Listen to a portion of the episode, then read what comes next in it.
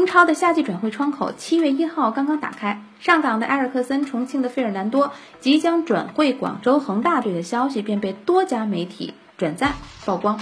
还有人传恒大这还没完呢，人家还操作着前鲁能外援，现效力于中甲广东华南虎队的阿洛伊西奥，再加上五月底紧急召回的高拉特，粗粗算来，恒大这是帮足协承包了所有非血缘规划的业务。咱们假设要真把这些人全都收入囊中，那么恒大队将会拥有多达十名外援。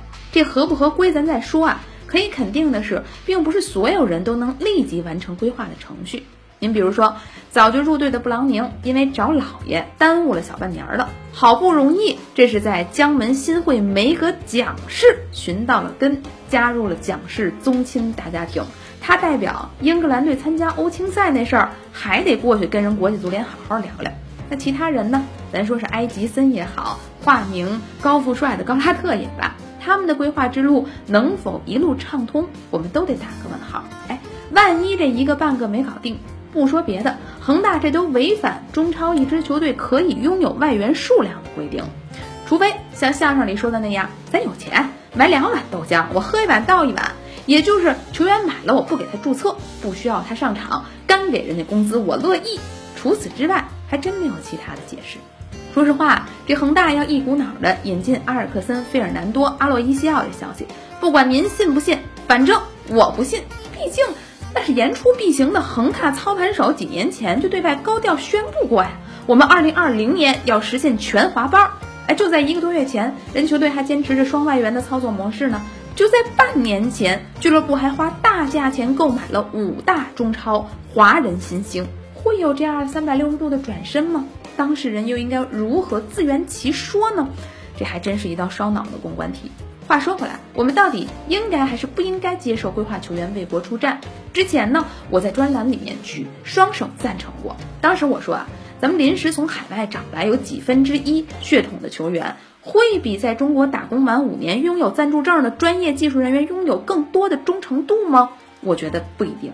但是放开狭隘的视觉上的民族主义，不等于拿钱砍。咱说您入籍成内援了，那就必须得遵守对内援的工资限额，这是前提。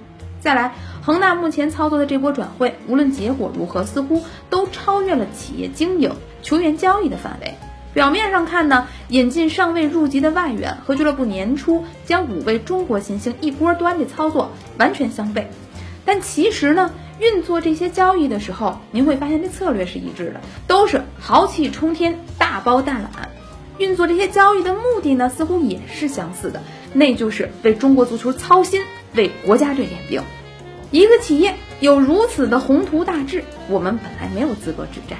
但是我却没有办法放弃啊！去提醒大家一个基本原则：不管您在哪个领域，怀着怎样美好的意图，由企业去代替公共管理部门作为，除非是政府购买服务，否则那都是很具风险的。因为企业的逐利本性和公共管理部门为公的基本办事逻辑，从根儿上就不一样。